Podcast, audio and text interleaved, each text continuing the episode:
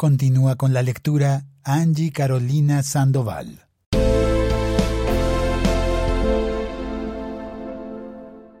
...3.4.9 Instrumento de prevención y monitoreo de las organizaciones criminales objeto de este acuerdo. En concordancia con lo definido en el Acuerdo de Participación Política, en el punto 2.1.2.1, literal B, se creará en la Defensoría del Pueblo, de manera coordinada con el Gobierno Nacional y la Unidad Especial de Investigación, un nuevo sistema de prevención y alerta para la reacción rápida a la presencia, operaciones y o actividades de las organizaciones y conductas criminales objeto de este acuerdo, en cuyo diseño participará la Comisión Nacional de Garantías de Seguridad.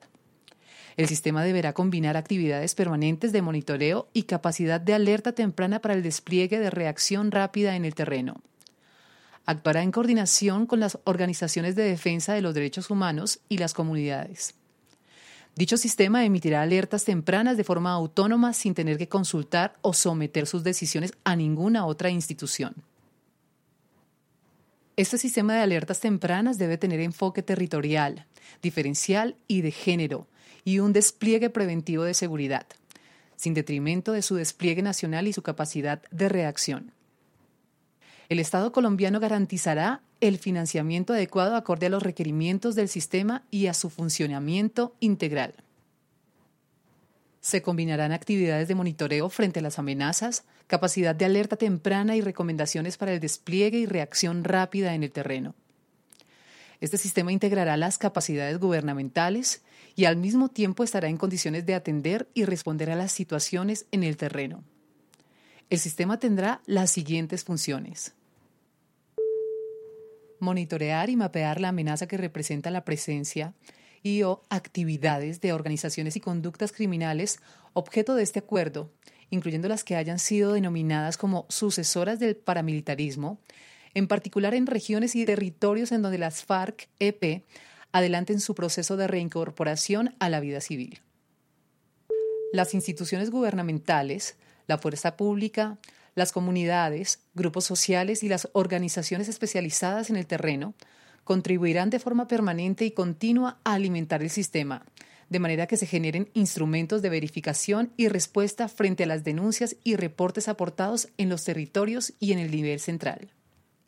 Identificar tempranamente la presencia, movimiento, incursiones y actividades en todo el país de las organizaciones criminales objeto de este acuerdo, así como los potenciales riesgos para la población civil.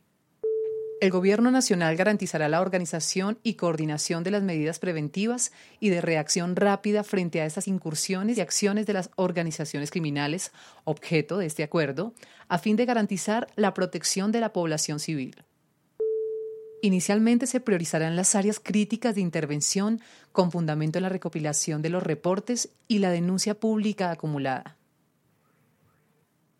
En los territorios priorizados se implementarán mecanismos integrados de coordinación interinstitucional que se encargarán de articular esfuerzos frente a las alertas de seguridad sobre las amenazas en los territorios, para así generar una reacción rápida.